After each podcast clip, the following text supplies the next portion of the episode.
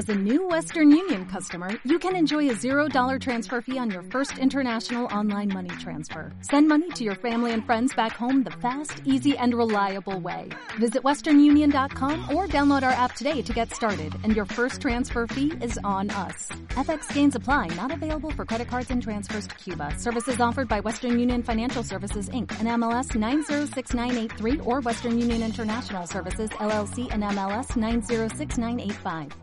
Bienvenidos a todos a este sexto episodio del podcast. Hoy tengo la gran compañía de Javier. Yo creo que es muy conocido en Twitter y que muchos de vosotros eh, lo conocéis ya. Javier, ¿qué tal? ¿Cómo estás?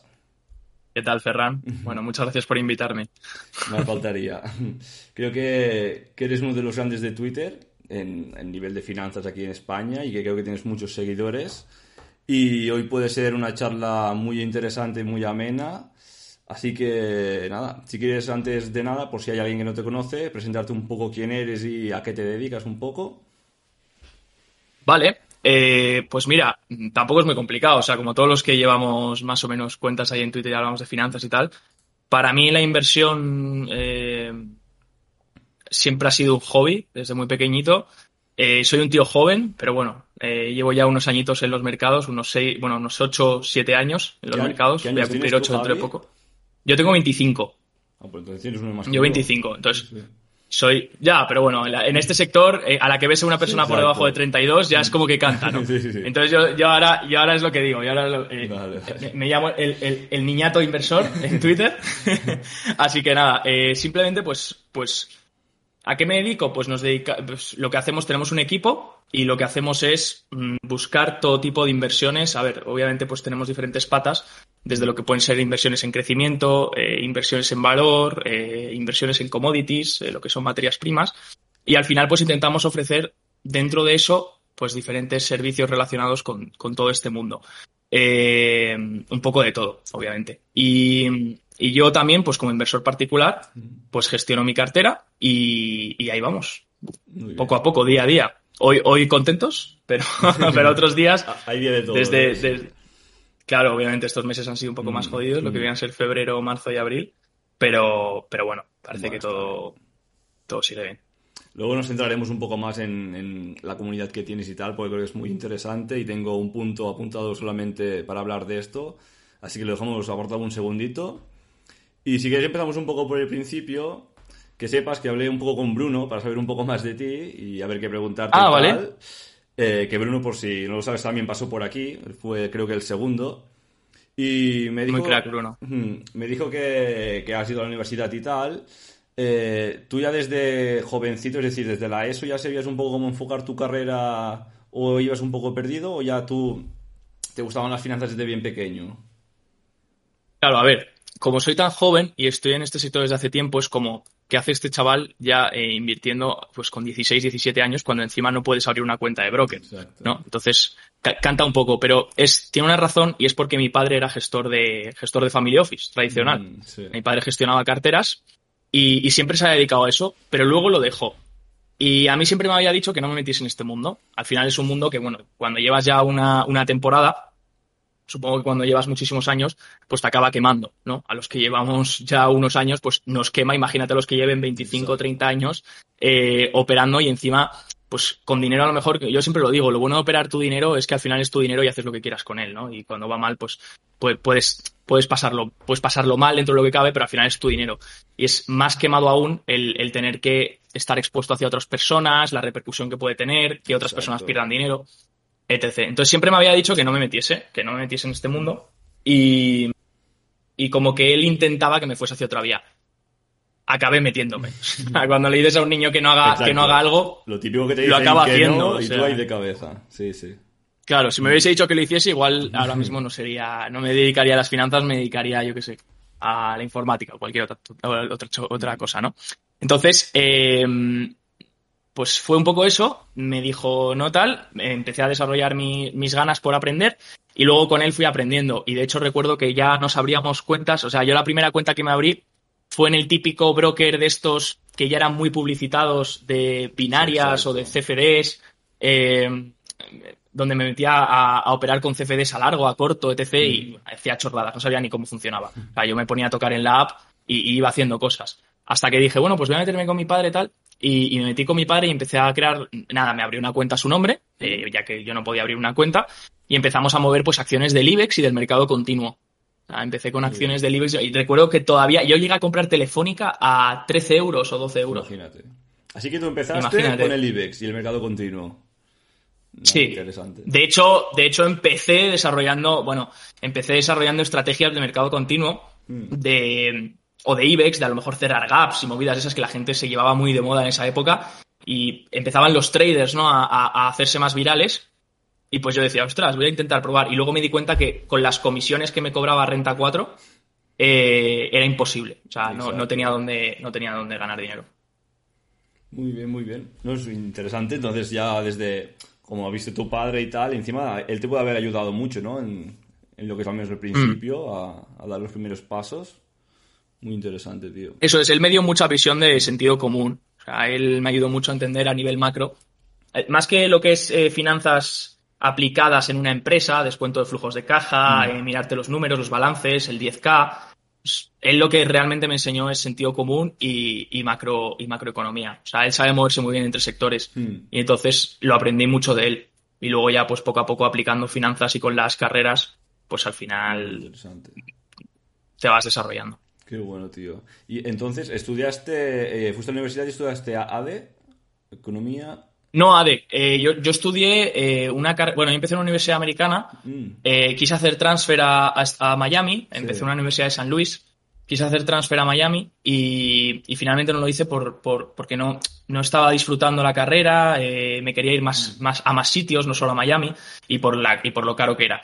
Y, y finalmente, pues decidí seguir en la universidad eh, pero hice una carrera que se llamaba Negocios Internacionales, ah. que bueno, al final lo que hace es compaginar eh, AD con contabilidad, con finanzas, con eh, cross-border, donde estudias los incoterms y tal de negociación entre países.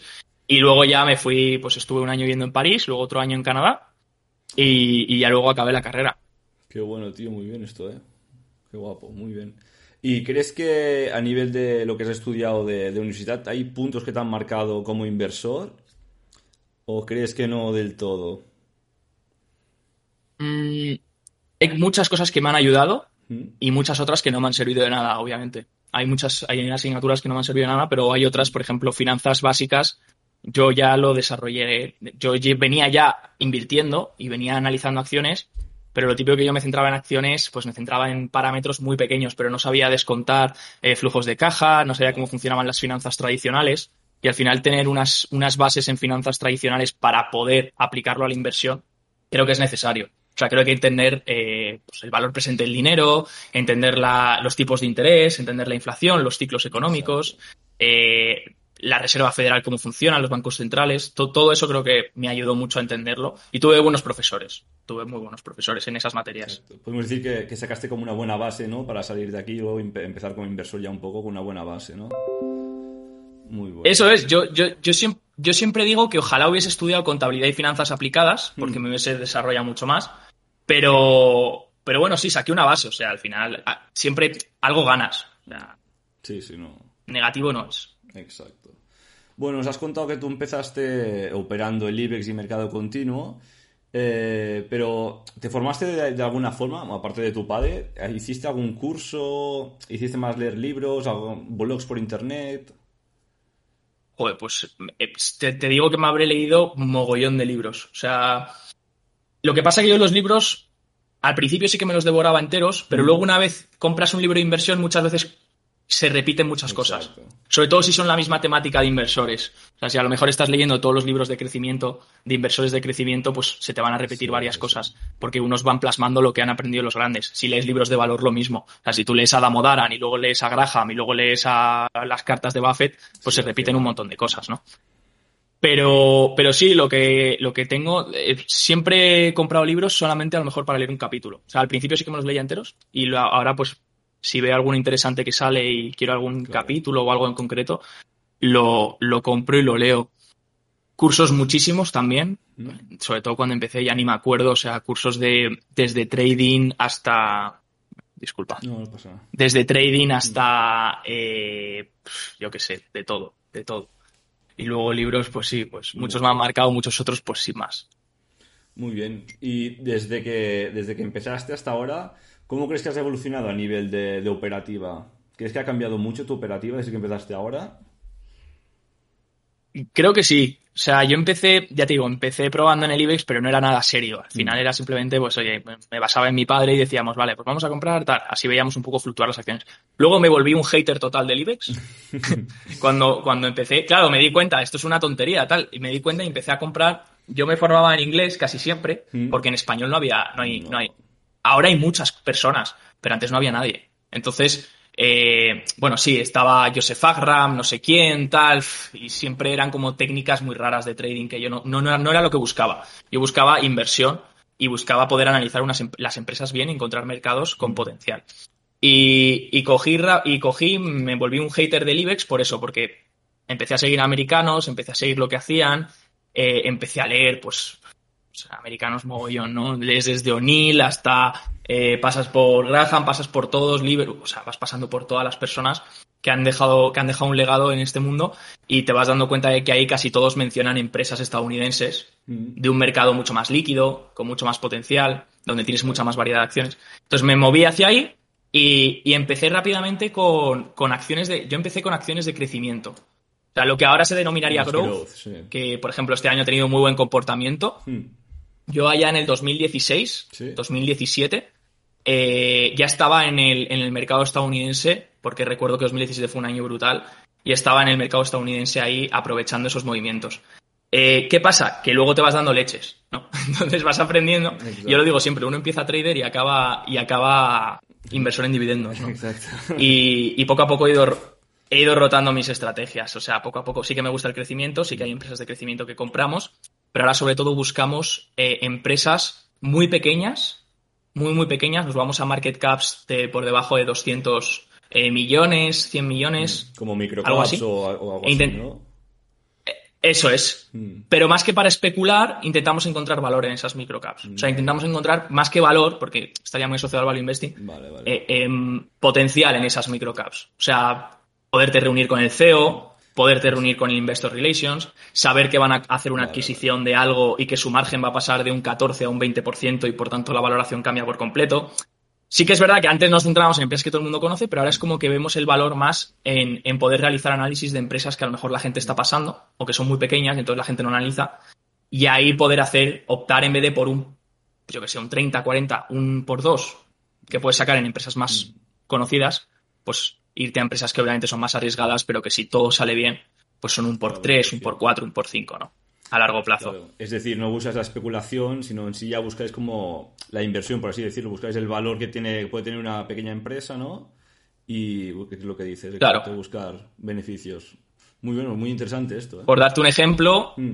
si los últimos 10 años las commodities, las materias primas han ido muy mal, porque al final son cíclicas, dependen mm. mucho de, los, de, de la inflación, y de los tipos, obviamente, eh, pues al final, ahora, lo que llevamos haciendo estos últimos cuatro o cinco meses es todas las acciones que estamos buscando, intentamos que sean de materias primas y, de metales preciosos. Entonces, pues, eh, Mañana, de hecho, por ejemplo, tenemos una reunión con el, director de, relaciones de inversores. El otro día subiste un tuit que sí sobre Sí, de Sí, es que lo leí. Eso es.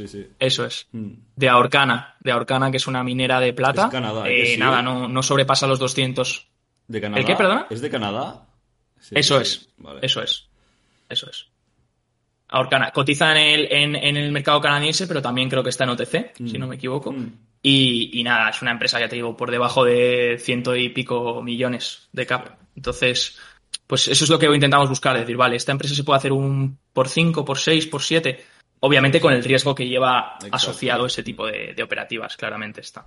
Y ahora que hablas de este tema, me ha venido a la mente, ¿es fácil el contacto con empresas de este tipo para que te den algún tipo de información? ¿O es algo un poco que si no tienes un eh, poco de nombre no, no te hacen un poco de caso? Esto ya depende. Eh, hay de todo. O sea, desde, por ejemplo, Orcana nos respondió en el mismo día y nos dijo que no había problema. Mm. Eh, si, depende también cómo lo vendas, ¿no? Eh, nosotros es que aprovechamos mucho el apalancamiento de la comunidad como a modo de decir, al final, pues si hay una comunidad de 2.500 inversores a los que vamos a presentar una tesis, Pues yo qué sé, imagínate que digo, pues vamos a hacer un vídeo para YouTube mm. presentando una tesis y nos sigue pues comunidad española eh, de inversores. Pues, oye, que conozcan la empresa bien es importante, por si acaso la empresa tiene potencial. Y como ellos al final los intereses están alineados, porque ellos al final lo que quieren es que la empresa suba, pues, eh, pues necesitan enseñar eso. Luego también hay que ir con ojo, obviamente, con lo que nos dicen. Que no vaya a ser que nos vendan aquí la moto y verificar todo lo que te dicen. Exacto, exacto. Eso es, eso es, eso es. Pues Pero bueno, sí, si son pequeñas suelen responderte, si son grandes es muy complicado. Pues muy interesante esto, la verdad. No, no me lo había planteado nunca y, hostia, es muy interesante. Si te dan información o lo que pueden llegar a llegarte de información y tú contrastar esa información y luego sacarle una buena partida con eso que te den, hostia, muy bien. Muy bueno, Javier. Totalmente, si además el trabajo casi siempre es leer.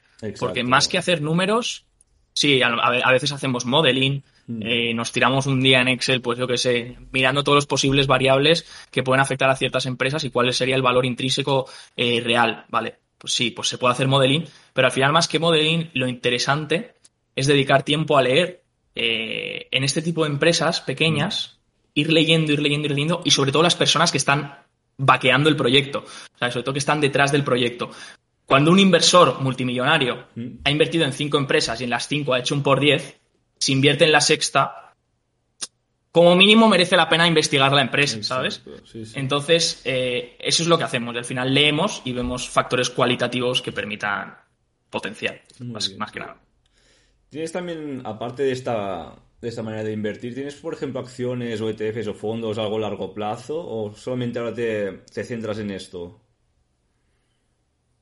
Sí, todo lo que no son, todo lo que no son, eh, todo lo que es mercado estadounidense y canadiense, eh, lo tocamos con acciones individuales. Entonces escogemos un poco las acciones individuales, como te he comentado. Pero cuando nos, pero para, para otros mercados sí que recogemos fondos. Por ejemplo, ahora mismo tenemos abierto Europa indexado, el Amundi. Eh, tenemos abierto India indexado, Pictet. Y tenemos abierto un fondo que este no es indexado, es activo, que es Robeco, de China, Chinese Equities. Entonces, todas esas zonas que nosotros vemos con potencial a nivel macro, pero que no sabemos recoger esas empresas en el mercado o porque no queremos liarnos a coger acciones individuales, pues sí que eh, compramos el fondo. Muy bien. Eh, ¿Qué te quería preguntar también? Vamos, si quieres, un poco a hablar sobre la comunidad que tienes creada, que se llama JF Partners. Eh, cuéntanos un poco cómo, cómo surge la idea de crear esta comunidad o lo que tú quieras. Cuéntanos sobre esto. Vale, nosotros en el, en el, en el 2017 escribimos un ebook que, que lo quisimos lanzar gratuito. era un libro que al principio lo íbamos a publicar en plan, pues, lo vendemos a X dinero o lo que sea, porque simplemente buscábamos gente que les, que le, con la que hablar lo mismo que, que nosotros pues, mm. hacíamos a diario. Entonces, eh, como no había nadie o no teníamos un acceso a gente que hiciese esto, ahora hay mucha gente, entonces es algo muy positivo que la comunidad española cada vez tiene más inversores y en Twitter puedes encontrar muchísima gente de valor. Y eso es algo top. Ojalá hubiese habido eso eh, hace unos cuantos años. Pero como no lo había, decimos, ostras, pues yo me apetece explicarle a mis amigos o a mi gente cómo funciona eh, todo esto. Y como veíamos una incultura bastante drástica en, España de todo este tema, pues eh, escribimos una especie de ebook y luego lo dimos gratis. Y dijimos, bueno, pues lo damos gratuito. Tuvo muchísimas descargas. Mm tampoco era nada del otro mundo, se explicaban las bases de la economía, de los tipos de interés, de, las acciones, de los mercados, de la financiación. Y tuvo muchas descargas y entonces la gente luego nos dijo, oye, pues ¿por qué no hacéis formaciones? ¿Por qué no hacéis tal? Entonces reclutamos equipo de formadores eh, y también pues creamos una comunidad. No es una comunidad de alertas, eh, ni mucho menos, simplemente es una comunidad de herramientas, de seguimiento. Si hacemos tesis de inversión, las pasamos. O sea, de repente, pues, oye, hemos hecho una tesis de inversión de tal, pues aquí está el Word, el Excel con el modeling y, y todas las proyecciones que nosotros tenemos. Y luego ya cada uno es libre, ¿no? Eh, de, seguirla, no seguirla o de rechazarla. Y de, o incluso contrarrestarla, diciendo, oye, pues yo pienso que esto es tal. Entonces es como una especie de familia y al final nos apoyamos unos con otros y luego pues la gente está compartiendo a diario pues qué le parece una acción, qué le parece otra cosa, eh, si alguna acción rompe máximos, porque también muchos mm. hacen crecimiento, eh, roturas de acciones, etc., cogemos a veces. Y luego también aparte llevamos un informe en la comunidad. Entonces es una, es una, es una cartera modelo, mm. por así decirlo, que simplemente para intentar mantenerlo lo más limpio posible, porque obviamente la gente me dice, ¿está, auditado? Obviamente si quisiésemos auditar esto tendríamos que ir a un notario o a alguien que nos auditase esto y cuesta dinero. Pero lo que hacemos nosotros es contabilizarlo y para que no haya manipulación en ese sentido, pues lo que hacemos es que siempre las compras y ventas se hacen en un día de la semana, que es el viernes, cinco minutos antes del cierre. Entonces, todas las posiciones semanales que se entran y salen se hacen siempre en el mismo, en la misma franja horaria. Eh, hacemos eso y pasamos el informe. Y entonces el informe incluye también pues, un análisis de cómo vemos el mercado, de cómo, de por qué llevamos las posiciones que llevamos, etc. Y vamos modelando, simplemente teniendo la cartera modelo de cómo va la rentabilidad y tal en el año. Y ya está. Pero vamos, eso ya es simplemente a modo de modelar y de para nosotros también una especie de tener siempre como acciones interesantes, pero también ir viendo un seguimiento de las que vamos reagrupando, ¿no? No, muy interesante. Eh, ¿A qué año empezasteis con, digamos, con la comunidad a empezar a, a crearla ya? En el 2018. 2018. Sí. Muy bien, muy bien. Creo que, 2018 empezó la comunidad. Hay más de 2.500 personas, creo, dentro de la comunidad, haber leído. Eso es. Son, bueno, ahora mismo, no sé cuántos somos ahora mismo. No, muy bien. Somos, a ver. Sí, somos 2000, 2000 y, y pico, 2000 y algo, 2400, 2000, sí. es gente, ¿eh? así que. tengo que mirar bien. Pero sí, pero vamos. Es, sí, es gente, o sea, al final llevamos, llevamos, ya llevamos casi, pues eso, cuatro años, ¿no? 2010, no, menos, tres años y, y algo, tres años más o menos.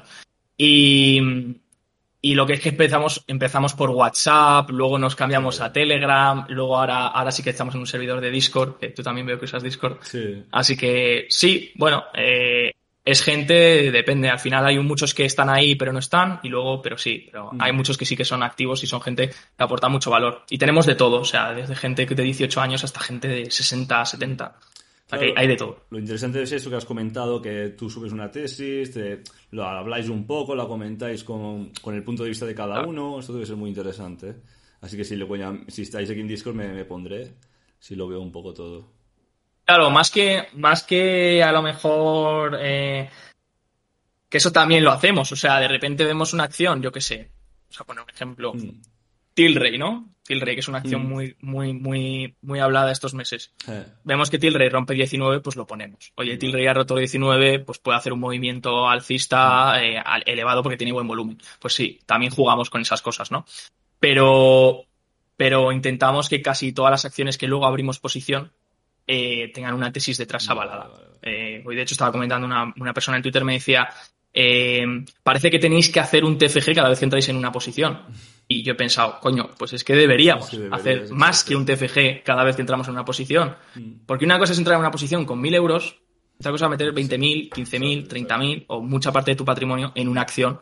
Entonces no te la puedes jugar y tienes que hacer las tesis, tienes que hacer los deberes, tienes que controlar todos los riesgos. Lo que no puede ser es comprar una acción eh, que no conoces de nada. Obviamente, si, si, es para especular y vas con un stop loss y todo y al final no es mucho dinero, pues sí, pero mm. Si vas a invertir, pues, Totalmente pues de acuerdo contigo, ya que no le darías el dinero a alguien que no conoces por la calle, pues a la empresa igual, tendrías que conocerla lo mejor posible. Exacto. ¿Qué te quería comentar también, ahora que me contabas esto? Ya sé que a nivel de análisis fundamental eh, lo usas 100%, por lo que estás comentando. ¿Y análisis técnico, Javier, también lo tocas? ¿No lo tocas tanto? Fíjate, es una muy buena pregunta. Eh, perdón. Eh, básicamente, el técnico lo vemos interesante para lo que te he dicho. O bien, o sea, primero todo se filtra por fundamental. O sea, el primer paso siempre es el fundamental. Por si, por si tuviese que poner prioridades, siempre es fundamental. Mm. ¿Qué ocurre? Por ejemplo, en una estrategia de crecimiento, a lo mejor ahora que las growth vuelven a acelerar y tal, pues ¿qué haríamos? Vale, pues queremos especular un poco y aprovechar estos movimientos que está viendo con growth. Vale, pues filtramos primero y buscamos a nivel fundamental empresas, características más growth, ¿no? Cosas que no vas a encontrar en empresas value y las cosas que no encuentras en empresas más de valor no las vas a encontrar en growth, obviamente. Entonces, cada una tiene sus características.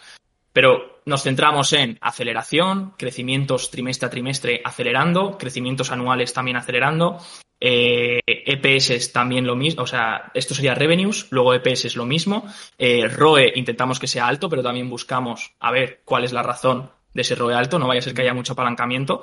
Eh, buscamos también que estén cerca del máximo de 52 semanas, eh, ¿Qué más buscamos? Buscamos que sea un que el, que el float no sea muy elevado, para que sea un float que pueda ser bastante más disparado para una rotura o un movimiento alcista bastante interesante. Mm. Y a partir de ahí, pues una vez filtras todo eso, te salen cosas interesantes y a partir de ahí seleccionas, ahí sí que por técnico, podríamos decir que seleccionamos lo más interesante a nivel volumen, acumulación, patrones, etc.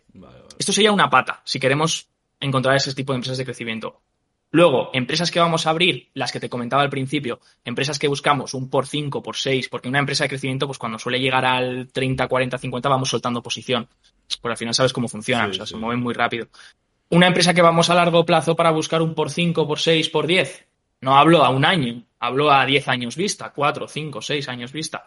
Esa sí que es todo fundamental. Y me da, me da igual que el gráfico haya hecho una patata, un círculo o esté dando vueltas. ¿Sabes? Es, ahí ya simplemente lo que importa es los factores cualitativos y la valoración que le demos. Podríamos decir que usáis el, técnico para buscar el momento para entrar en una especulación, en un, punto concreto, eh, pero lo que dices, cuando vas a largo plazo y buscas un recorrido un poco más ancho, eh, exacto, el técnico no, no, importa tanto por así decirlo. O sea, te vas en los fundamentos y... Claro. Exacto, exacto.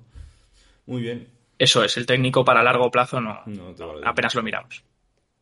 ¿Tienes algún objetivo a nivel de inversor eh, particular? A lo, que digas, yo de aquí a 20 años mm, quiero tener una cartera tal o ¿tienes alguna, algo en mente?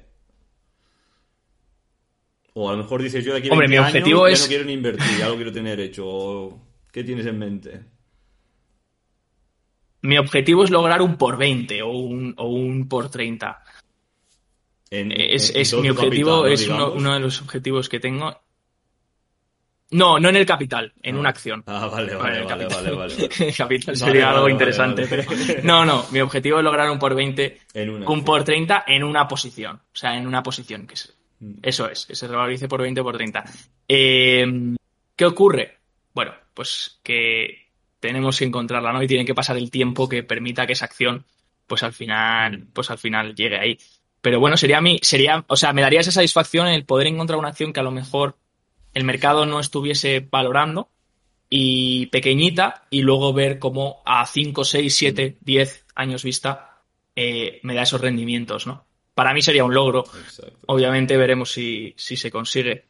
Y, eh, y luego, pues, eh, lo demás, seguir feliz. Sobre todo, sobre todo, intento, porque al final te quemas mucho, ¿no? te quema mucho el, el, el, seguir todo el día los gráficos, el seguir todo el día las cotizaciones, el seguir también Twitter a veces quema mucho. Entonces intento, intento también como objetivo no quemarme, o sea, realmente disfrutar del camino y, más que una pelea de ego, que sea una pelea de, yo mismo, ¿sabes? Algo contra yo mismo, que parece que en Twitter a veces competimos por ver quién obtiene la mayor rentabilidad y creo que no debería ser así, creo que eh, tenemos que hacer todos una autoconciencia y decir, lo importante aquí es que cada uno mejore día a día. O sea, lo importante, y que esté cómodo con las posiciones que lleva. O sea, que mañana venga una, una corrección y que no nos pongamos a llorar ni, ni lo pasemos mal, porque lo importante es dormir bien. Si no duermes bien, no merece la pena.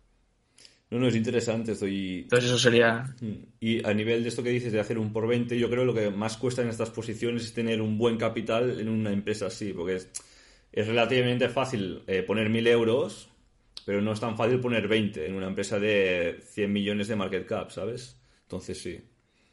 No, no, muy bien. Eso es. Yo creo que va siendo más fácil a medida que vas investigando la empresa. Exacto. O sea, una valoración. Hay gente que valora una empresa y luego cuando entra deja de, deja de, deja de estudiarla.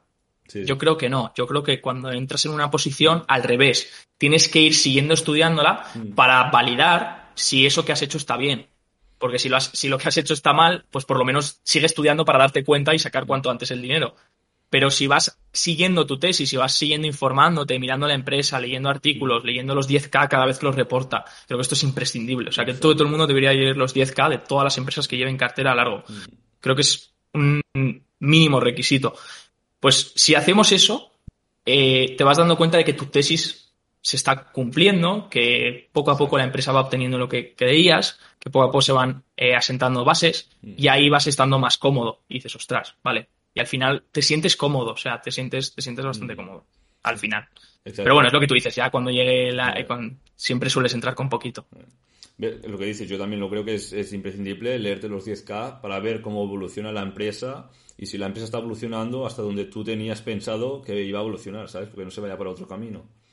Y como curiosidad, por ejemplo, también que hablamos de esto, el, no sé si fue el año pasado también, me hice un por 10, pero también con 1000 euros, que fue en Jeidanet, que también no me gusta nada el mercado español. Y puse 1000 euros porque tenía un amigo que trabaja justo ahí y me comentó un poco la empresa y tal. Y al final se fue a un ratio muy alto, a 11 euros o así. Y pasó de 0,68 que compré, creo, a 11. Pero ya te digo, eh, con 1000 euros. Y me costó, ¿eh? esta es del BME, ¿no? Del BME Growth. Puede ser, Jeidanet. Sí, sí, sí. Ostras, como, pues anécdota, ¿eh? está muy bien. Sí. Al final creo que subió también unos ratios demasiado exigentes y que estaba, estaba demasiado cara y al final la vendí también a 10 o así. Fue una buena inversión, ya te digo, con muy poco capital. Lástima que no lo puse todo, es lo de siempre. Pero bueno. Bueno, pero si ha pasado una vez, puede pasar dos. Exacto. o sea que lo importante es quitarse ese miedo de que no puede pasar, que hay veces que decimos, wow, un por 10 está muy lejos. Ya, pero si das con la empresa indicada y eres capaz de esperar y ser paciente. Mm. Si es que hay una frase que, para, tener un, ser un buen inversor no hace falta tener muchas inversiones, con pocas pero muy buenas, eh, pues sacar muchos beneficios. Totalmente, Javier. Esto me lo dijo mi padre, me dijo, me dijo, a mí siempre me ha dicho mi padre, me dijo, mira, vas a ganar muchísimo dinero y vas a perder muchísimo dinero. Y al final, cuando, cuando uno está presentando la renta, lo ve en los informes del broker. Lo ve en los informes de, vale, joder, te das cuenta cuando presentas la renta y dices, coño, te sacan siete páginas y te das cuenta en plan, o sea, he ganado 100.000 euros mm. para perder 99.000. y dices, ostras, ¿y por qué está moviendo tanto?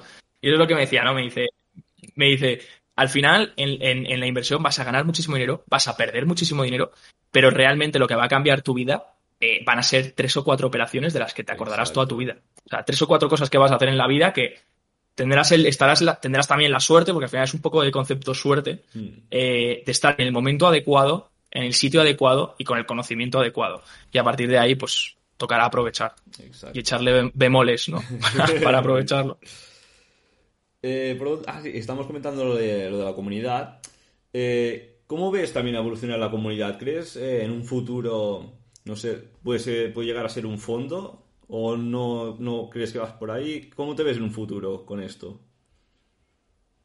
Queremos abrir un fondo. El problema es todas las complicaciones que exige un fondo. O sea, a nivel burocrático, a nivel a nivel de, la experiencia que requieren para, la, para lo que es la comisión del fondo, eh, diferentes cosas que requieren que al final eh, te echa todo un poco para atrás, ¿no? La cantidad de capital que necesitas para la depositaría, a lo mejor si vas a un banco y le dices, pues solo tengo un millón para abrir el fondo, pues te van a decir que te peines, ¿no? A lo mejor si no vas con cinco o seis millones, no te hacen ni caso. Entonces necesitas esos clientes que también estén pre eh, dispuestos a entrar en ese fondo que todavía no has ni elegido la temática del fondo.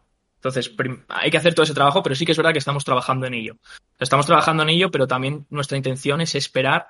E, en España los, los, los fondos eh, tienen eh, IRPF traspasable. Entonces, muchos fondos que están en España tienen IRPF traspasable, que significa que no tienes que tributar las plusvalías del fondo. O sea, tú puedes hacer un cambio de fondos mm acumulando esas plusvalías latentes. Entonces, no se hacen efectivas hasta que no termines de vender el último fondo. Entonces, tú puedes ir cambiando toda tu vida fondos y llegar a los 50 y decir, vale, a ver, ¿qué plusvalía he generado durante toda mi vida? Y antes no de haber tributado nada porque ha ido rotando. ¿Qué pasa? Que nosotros nuestra idea es abrir un fondo en Luxemburgo, mm. pero competiríamos con los fondos que dan IRPF traspasable. Porque al final, si un cliente te pregunta, y te dice qué fondo me es más ventajoso, no tenemos que olvidar que una ventaja siempre es la optimización fiscal. Entonces necesitaremos encontrar cosas también que sean, eh, sean muy óptimas a nivel fiscal para el cliente. Entonces nuestro fondo no permitirá dar eso. Entonces estamos esperando a ver, creemos que va a acabar quitándose. Creemos que en España, que es el mm. único país que lo ofrece, creo, sí, es raro, que lo ofrece, lo acabarán quitando. Mm. Sí, yo creo que lo acabarán quitando porque es una fuga tremenda de capitales de, de, impuestos. O sea, porque al final estás posponiendo el impuesto, eh, pero date cuenta que se van a dar cuenta sobre todo con lo que pasa en marzo. Hmm. Marzo 2020, todo el mundo cambiando fondos, muertos de miedo, a lo mejor no lo metía en un fondo de inversión, pero lo, meto en un fondo monetario. ¿Sabes? Entonces, eh, yo creo que ahí se han dado cuenta y se han, han perdido un mogollón de dinero y yo creo que esto va tiene los días contados, pero bueno, a lo mejor me equivoco, ¿eh? hmm. estoy columpiando y pues esto acaba quedando así. Pero mi objetivo es ese, que cuando quiten eso, el equipo que tenemos para preparar abrir el fondo, pues lo abramos. intentemos recaudar pues ese dinero que necesitamos. Pues eso es súper interesante, Javier. Entonces tú tienes en mente un fondo. ¿Te ves? Sí, en fondo o estaremos en la comisión de un fondo. Sí, una boutique a lo mejor, un fondo boutique, mm. donde estemos sentados en lo que es el comité. Entonces, a lo mejor, pues sí, el fondo no lo llevamos nosotros como gestores, que de hecho mm. implica muchas cosas ser el gestor de un fondo, ¿eh? Implica muchas responsabilidades. Entonces, igual no como gestor me veo, porque además tampoco creo que sea eh, la persona indicada, mm. eh, pero sí a lo mejor como para estar en el, en el comité o, o en ciertos tipos de decisiones para elegir la temática. ¿no? Eh, centrar nuestra temática un poco en cómo queremos montar el fondo. Pero bueno, está por ver, o sea, todavía creo que nos queda un paso todavía grande hasta llegar ahí. Bueno, interesante, interesante esto, Javier. Vamos con otra, también eh, sé que tienes un libro, Javier, eh, que se llama El Camino del Inversor. Sí. junto, si, no, si no lo digo mal, a Fernando Ruiz, que es tu, tu compañero, que sí. Eso es. Eh, Eso es. Cuéntanos un poco, porque esto me parece ya, aparte de, a nivel de libro, hostia, ¿cómo es escribir un libro? ¿Cómo se te ocurre la idea? Cuéntanos un poco cómo desenvolupas eh, la creación de un libro. Pues. Vale, eh, pues te acuerdas, te acuerdas que te he dicho que todo empezó escribiendo un ebook que se hizo muy viral. Mm. Bueno, pues al hacerse viral el ebook, la gente hace su trabajo y entre ellos Planeta, el grupo Planeta, pues hace muy mm. bien su trabajo y se dan cuenta de que ese ebook vende y que pueden optimizarlo a nivel, a nivel libro. Mm. Entonces nos proponen la idea de eh, escribir un libro. Yo al principio estaba un poco reacio porque digo, a ver, yo escribir no tengo ni idea y luego redactar, no es redactar en mi vida y luego, bueno, pues sí, en, el, en, pues la universidad y en los trabajos, ¿no? Pero dices, ostras, no, no, para escribir un libro a mm. nivel, a nivel con esta edición, con esta editorial, ¿no? Y luego que tampoco me veía como, o sea, mi objetivo de escribir un libro era escribirlo cuando llevase pues 30, 40 años en los mercados, ¿no? Eh, pero bueno, dije, bueno, pero ¿y un libro de iniciación? Porque me dijeron, ya, pero date cuenta, porque dije, es que no me, o sea, ¿por qué van a seleccionar mi libro y no otro libro de todos los famosos inversores que hay? O sea, ¿quién en su sano juicio cogería el libro de Pepito García en vez del de Benjamin Graham, Damodaran, eh, O'Neill, eh, eh, Fisher, yo qué sé, de cualquier famoso inversor? Entonces yo decía, tío, no tiene ningún sentido. Y me dijeron, ya, pero el problema es que todos esos libros a lo mejor son muy complejos para gente que todavía está transición, eh, empezando, mm. que quiere meter su primera eh, patita. Y entonces dije, ostras, pues tiene sentido. Y entonces dijimos, ¿y, un libro para iniciados, explicarles los tipos de estrategias que hay de inversión, pues desde la inversión indexada, pasiva, hasta la inversión por valor, inversión por crecimiento, eh, la especulación, eh, cómo funcionan los ciclos económicos, eh, cómo funciona también lo que te he comentado, el, qué es el valor presente del dinero, cómo funcionan los tipos de interés, etc., ¿no? Entonces dijimos, bueno, pues vamos a montarlo. Y luego también salió un proyecto muy bonito, y es que salió una ONG a la que queríamos destinar todos los fondos, y pues eh, sumado a la motivación de, que había una ONG, pues dije, venga, pues adelante. Entonces lo que hicimos fue eh, trabajar, aceptar el proyecto por eso, porque dijimos, vale, pues vamos a donar todo el dinero y por lo menos esta ONG pues se va a ver beneficiada, ¿no? De mm. nuestro trabajo. Y muy contentos. Por ahora la gente parece que le gusta y, bueno, ahí estará. Interesante. Eso sí, no vuelvo a escribir otro, ¿eh? No, es duro, ¿no? Muchos meses de trabajo. Exacto. No, no, no, es muy duro, es muy duro todo tiene que estar muy, muy controlado y muy cuadrado y es muy duro. Y una vez escrito, que es como tú se lo mandas a la editorial y luego ya la editorial se encarga de todo o aún tienes que estar tú encima de todo? La editorial se encarga de todo. Vale, vale. O sea, tú mandas el manuscrito, ¿Mm? una vez mandas el manuscrito, tienes un periodo de, una vez se firma el contrato, tienes un periodo de seis meses para enviar el manuscrito, o bueno, lo que habéis pactado.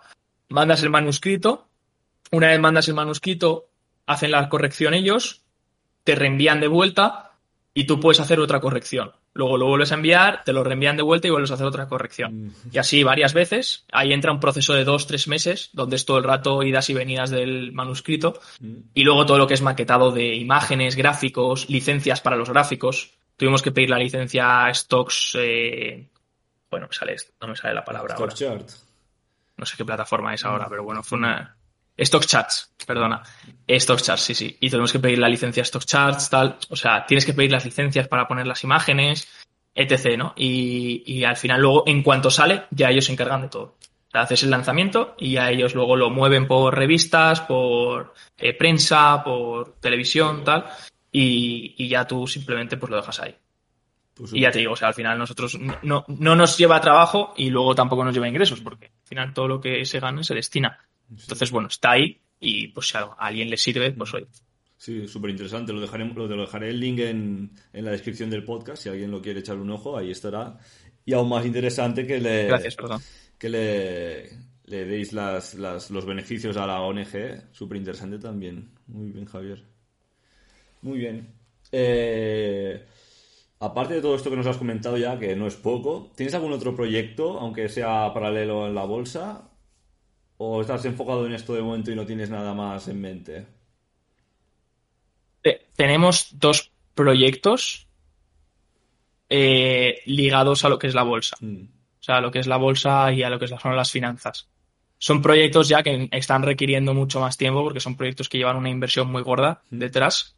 Eh, y nada, pues no puedo decir mucho, pero bueno, son proyectos eh, desde plataformas hasta, sí, Em, intentamos adaptar todo lo que es la nueva tecnología pues en, optimizar la forma de encontrar, de encontrar acciones, de poder invertir en ellas, etc. Estamos trabajando en un proyecto de plataforma eh, de inversión con diferentes herramientas. Entonces, bueno, pues eso es lo que ahora me está quitando mi tiempo. Pero quién sabe en un año si, esto sale, si no sale, y al final las cosas cambian tanto, macho, que al final no se sabe. Muy bueno, y aparte también del proyecto tienes, también tienes un podcast, creo recordar, y el canal de YouTube que sobre todo el canal de YouTube creo que es, muy top, hay muy buenos vídeos ahí. Y... Sí, el canal de YouTube al final pues intentamos traer eh, algunos vídeos y semanales. También nos sirve a nosotros porque mm. eh, es una manera de estar también dentro de los mercados todo el rato, informándose, actualizándose, etc. Entonces nos sirve todo eso que nos actualizamos, pues al final lo plasmamos en un vídeo y ya tenemos el contenido hecho. Y luego el podcast sí que es verdad que llevo tiempo sin hacerlo. Mm. Pero, pero es un proyecto ahí que tengo porque al final motiva mucho. Charlas con gente y te lo pasas bien. Y luego pues eso se queda ahí grabado y ya está. Exacto. Pues nada, Javier, vamos si quieres hacer unas, unas preguntas así un poco rápidas, que si las quieres de desarrollar un poco tú mismo, pero son así un poco te pregunto y tú me respondes, ¿vale? Ok. Venga, un libro que recomiendas leer. Solo uno. Ostras. Solo uno. Hmm. Mm. Ya estás ahí mirando, ¿eh? A ver qué ves. No, no, ahí de, de, hecho ahí no tengo ningún libro, que es lo peor, están todos abajo. Em, ostras, un libro. Solo uno. Solo uno. Rey Dalio. O sea, si tuviese que elegir a alguien, Rey Dalio. Sí, principios de Rey Dalio. Sí. Muy bueno. Eh, si tuviese que elegir uno, es que me iría ese. Sí, es muy bueno. Yo también lo recomiendo. ¿eh? Fue uno de los primeros que leí casi y muy bueno. Y le he leído como tres o cuatro veces y, me gusta. Al cabo de un tiempo, hace un año que no lo lees, te lo vuelves a leer y siempre aprendes algo nuevo ahí. Sí, sí, súper interesante. Sí. Eh, Además que ya no solo inversión, que también mezcla conceptos muy aplicables. De, la vida en general, sí, sí. Eso es. Venga, un deporte que te guste y practiques.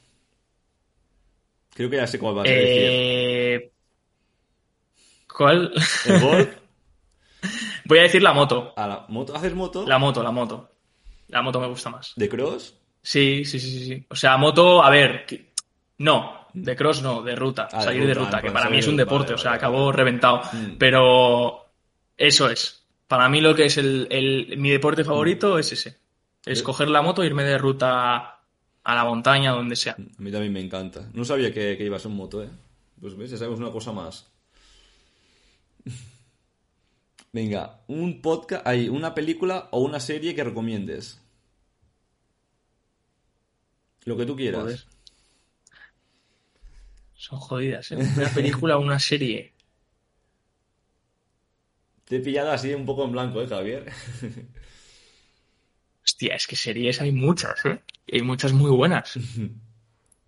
Venga, te dejo decir un par. Es que sabes lo que pasa, que el, sesgo, el sesgo mental hace que, que pienses siempre algo de ahora.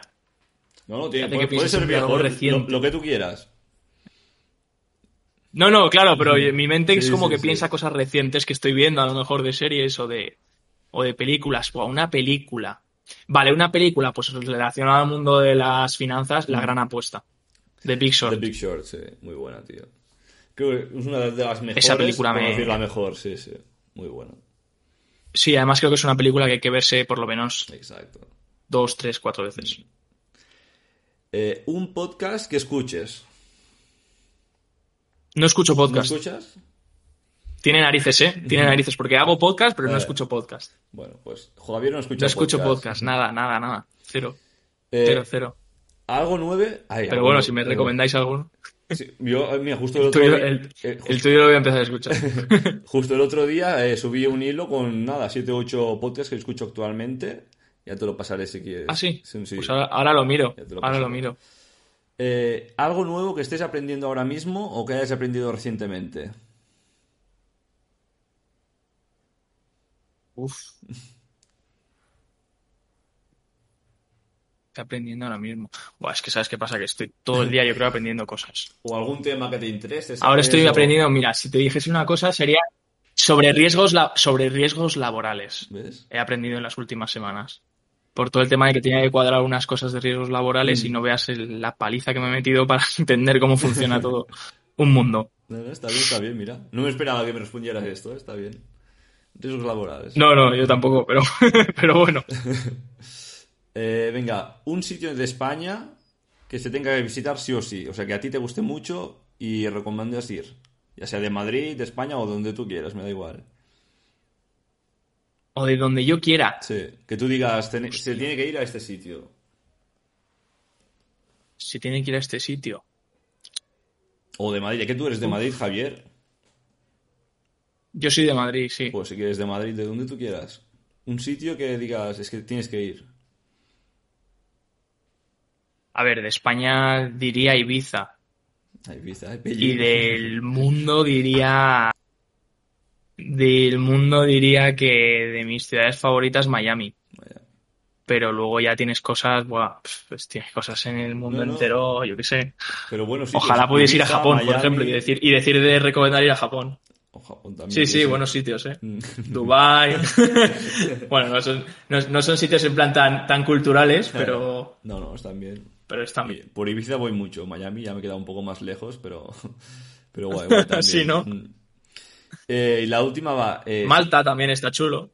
A Malta hace, hice una, eh, fui una vez, pero hace mucho tiempo que no voy, ¿eh?